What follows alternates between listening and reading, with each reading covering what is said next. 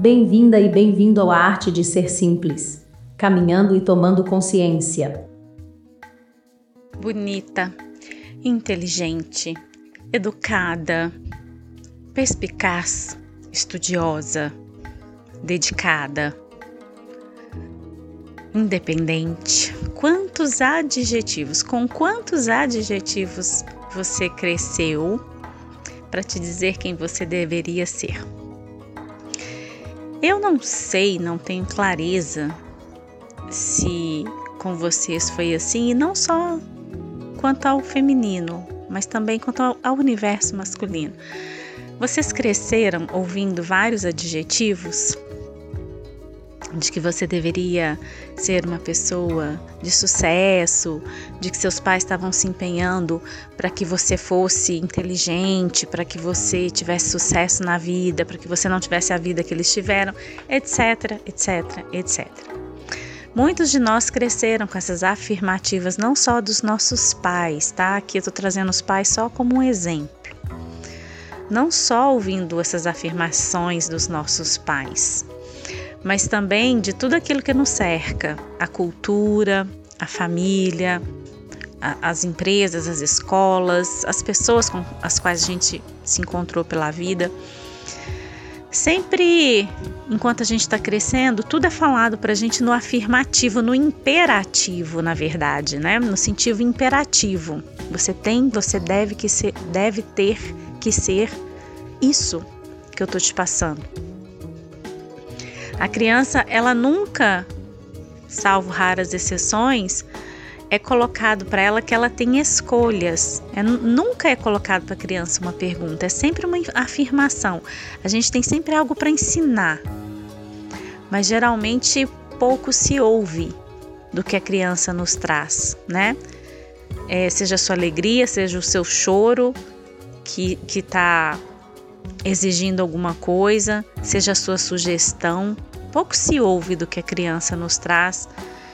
E não sei se com vocês foi assim, mas eu, eu não me lembro de uma infância onde eu me sentia integrada dentro da possibilidade de fazer perguntas, de levantar questionamentos, né?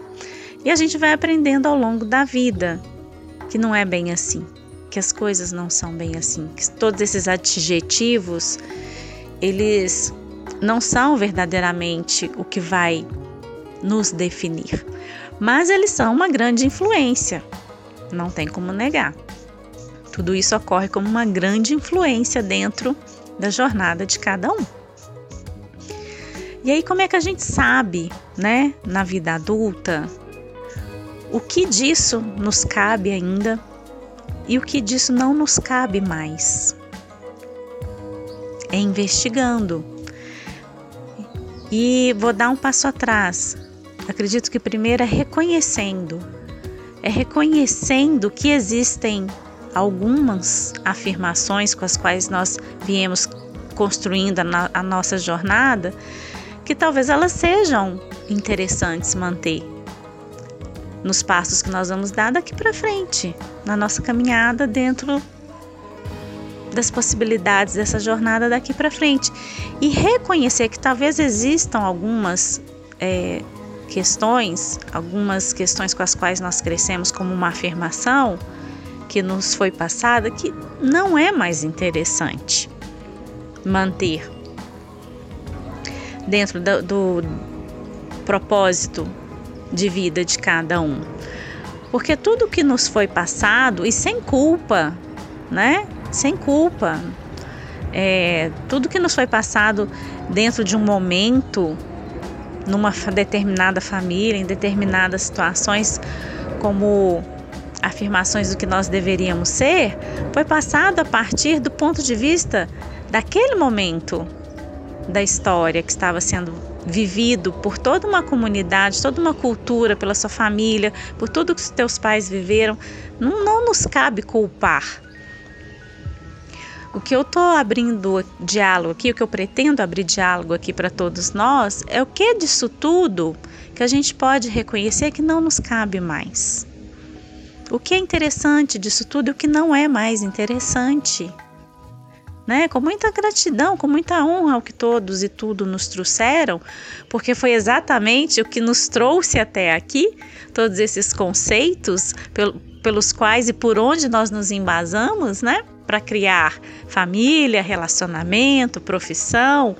Muita gratidão e honra a todos os, os, os antepassados que nos trouxeram até aqui com, com seus valores. E agora, isso se chama vida adulta. Isso se chama vida adulta, isso se chama amadurecer em qualquer momento da vida. Fazer as próprias escolhas daquilo que nos cabe e daquilo que não nos cabe mais. Fazer as próprias escolhas de por onde nós escolhemos seguir agora. Eu já sei tudo que eu vivi, tudo que eu fui dentro desse contexto daqui para trás. E daqui para frente, quem eu vou escolher ser a partir daqui? Quais são as, as perspectivas da maneira como eu enxergo a vida, como eu enxergo a mim mesma, que eu consulto na hora de fazer as minhas escolhas e quais delas têm sido mais interessantes para mim? Sabe, é colocar mesmo na balança. De onde vem essa escolha? Né? Eu estou diante de, de algo que eu tenho que ter uma ação proativa, né? Seja é, um relacionamento que é para dar início ou para ter fim, e qualquer relacionamento, qualquer relação, seja uma relação afetiva, seja uma relação familiar, né? seja uma porque abusos acontecem em vários níveis, seja uma relação abusiva que deve terminar, seja uma relação profissional, uma relação com a, com a qual eu tenho com alguma parte do meu corpo ou com o meu corpo, ou com o sentido de beleza ou não beleza, seja a relação que eu tenho comigo ou com o externo.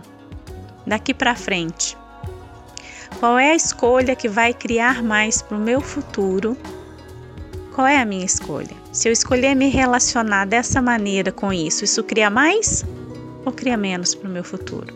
E se eu me escolher relacionar com essa determinada coisa, pessoa ou situação, diferente do que eu venho me empenhando, isso vai criar mais ou isso vai criar menos para o meu futuro? É, é ir por esse nível de questionamento. É começar a aprofundar esse nível de questionamento de quais são as escolhas que eu tenho aqui agora. O que eu posso considerar ser hoje? Quem eu posso considerar ser hoje? Diferente de tudo aquilo que eu já fiz, que eu já sei que eu fui. E são questionamentos sem a mínima pretensão de ter uma resposta Isso aqui é, é o mais mais louco talvez para nossa mente. A nossa mente ela quer ter uma resposta, ela quer buscar respostas, né? Muitas vezes a gente lê um livro, vê um filme, vai numa terapia porque a gente quer ter uma resposta. E a gente recebe perguntas. Por que, que a gente recebe perguntas? Porque se alguém te der uma resposta, vai ser a partir do ponto de vista da vivência dele e não das escolhas que você está fazendo. Ter perguntas em momentos aonde o mundo está se transformando tão rapidamente na nossa frente o tempo todo, o tempo inteiro, a cada instante, né? O que, o que era já não é, as coisas estão ruindo, os conceitos, as perspectivas, as profissões, o dinheiro, a forma como o dinheiro funciona, tudo está ruindo no sentido de estar ruindo para transformar. Então, ter perguntas nesse momento é muito interessante, porque a gente não se apega às experiências passadas. Porque se você tenta sempre justificar que é, as coisas não estão dando certo, que está tudo ruindo, que está tudo né, ruim, nesse sentido, tá tudo arruinado. Se a gente se apega a isso, a gente nunca vai enxergar uma perspectiva nova. O que está à frente, o que mais, o que mais vem à frente. Então, ter perguntas para esse momento onde tudo está se transformando de forma tão rápida numa velocidade que às vezes é assustadora, é interessante porque a gente para de tentar entender o processo.